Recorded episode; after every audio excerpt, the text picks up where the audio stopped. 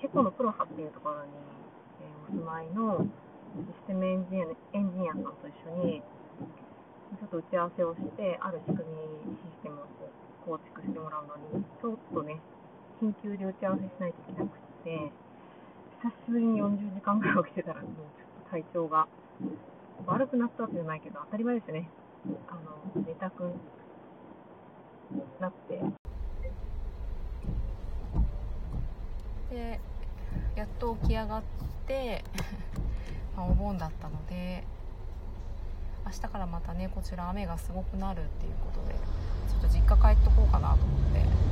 お墓参りというかあの仏さんにお参りをしてきました。で今日ですね、えー、10分間だけライブしようと思うんですけど、えー、人が過去の成功に無意識でアクセスして、まあ、そっちにね、えー、選択肢を引きずられてしまうというねちょっと分かりにくいですかね要はこうしようこうしようってね思っていてもふと無意識でぼーっと生きていると、まあ、過去やっていたことに過去やっていたことを繰り返しているっていうねこれも過去の成功体験に戻ってるっていう、まことで言い表せるんですけど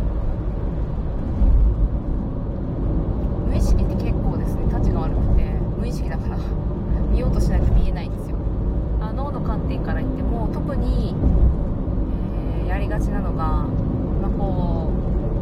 う生命の危機をこうねなんか揺るがされるようなちょっとストレスがかかると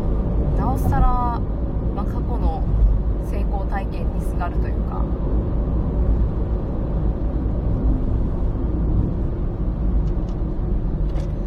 何が分かりやすいかな。怒られた時とかですかね、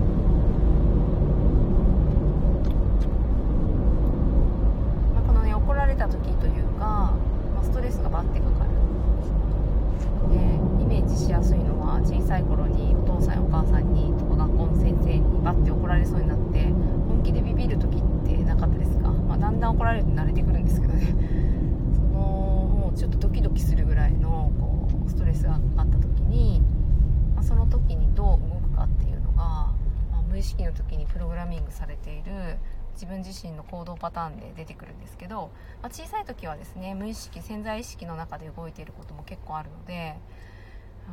の、また別のところのね、えー、要因が行動としては現れる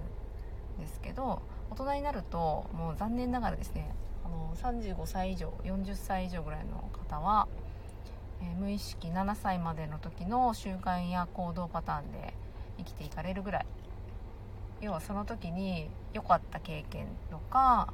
まあ、その時にこれやったらまずかったっていう経験をもう格納してですね。それを生きる条件みたいな生きる時のこう精査する時の条件みたいな感じでですね。持ってるんですよね。でその後も、まあ、いろんな経験をしながら脳にこうデータをねアップデートしてこう蓄積していくんですけどこれをねなかなかこう覆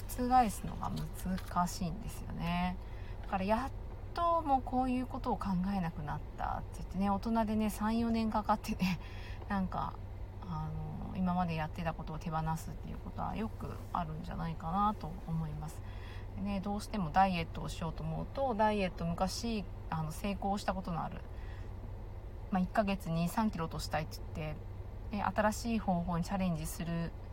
しようかなって思うんだけど結局以前例えばまあなんかねなんとかダイエット単品ダイエットトマトダイエットとかねバナナダイエットとかもありますけどそういったので昔なんかよく分からずにとにかくやっちゃえっつって行動して、まあ、割とうまくいったやつに戻るっていうねそのやり方に戻る。ただその後の現象も戻るんじゃないかなとは思いますけどそこにあの思考がないんですよね。なので、まあ、直感的にねなんか感じたことをやるっていうのはすごくいいと思うし、えー、行動することで、えー、刺激が入って、まあ、体と脳は学習するっていうそういう仕組みに体なってるのであの体を動かしてやることの重要性っていうのはもちろんあります。でもですね思考は結構戻るんですよね。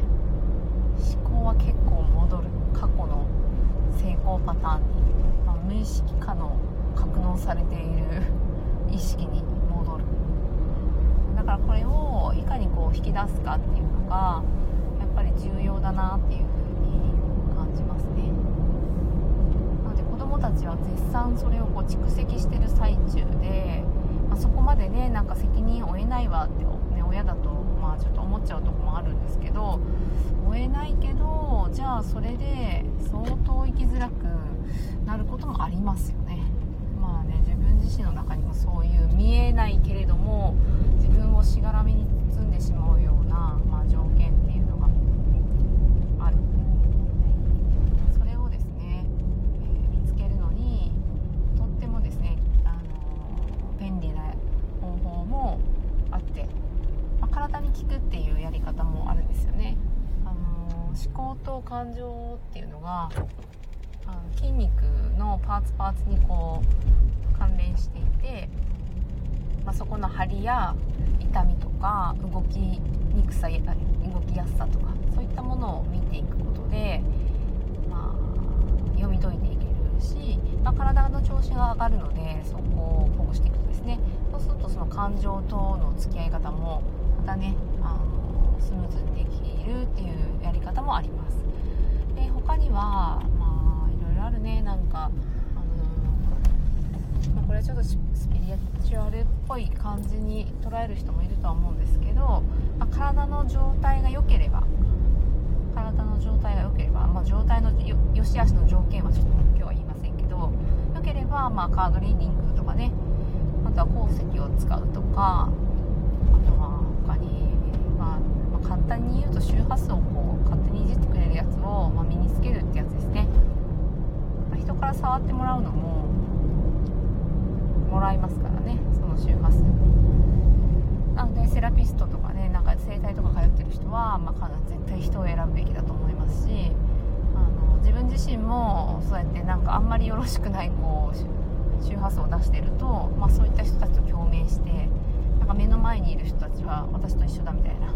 そういうことも起こるこれは物理の世界なので半分ですねこう。物体というか、まあうん物質世界の話ではあるんですけど、まあ、それをこう操っているっていうのはね自分の体は何で動いていますかって聞くとどうですかね皆さんなんて答えが頭の中で浮かびますかシンキングタイムですねまあ意識が脳に指令を与えて、まあ、動くっていうのが電気の信号がいてね電気の信号が返ってきて動くっていうのが一番、まあ、シンプルな、まあ、こっちシンプルなねなんか当たり前のせ、えー現象かなと思いますけど。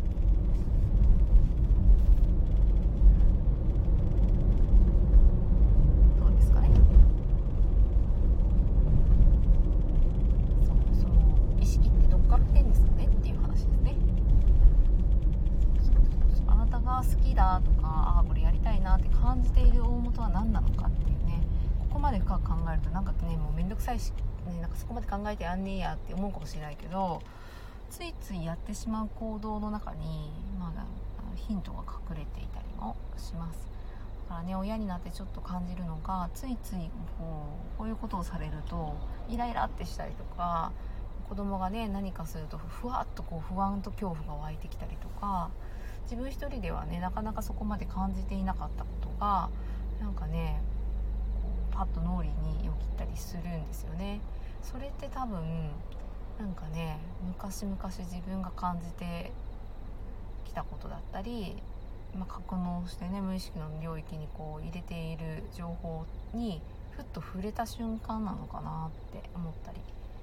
えしています。そこと、まあ、深く関わっている脳の部位っていうのも、まあ、あったりしてでかつまあ、そういうふうにそもそもですねそもそもそれが嫌だって感じるっていうのはどこから来てるのか、え、そういったことも超意識の世界にはあるのかなというふうに思っていてまあね1 2次元3次元4次元5次元とかね言う人もいますけど少なからずともかなりこう層層になっているなっていうふうに感じますさあそろそろ10分経ったかなはい、えー成功体験にどうしても戻ってしまう無意識の領域すごいなっていう話とにアプローチしていくと今叶ってないなみたいな。なんかうまくいかないなみたいな。またこれかみたいな。そういうことが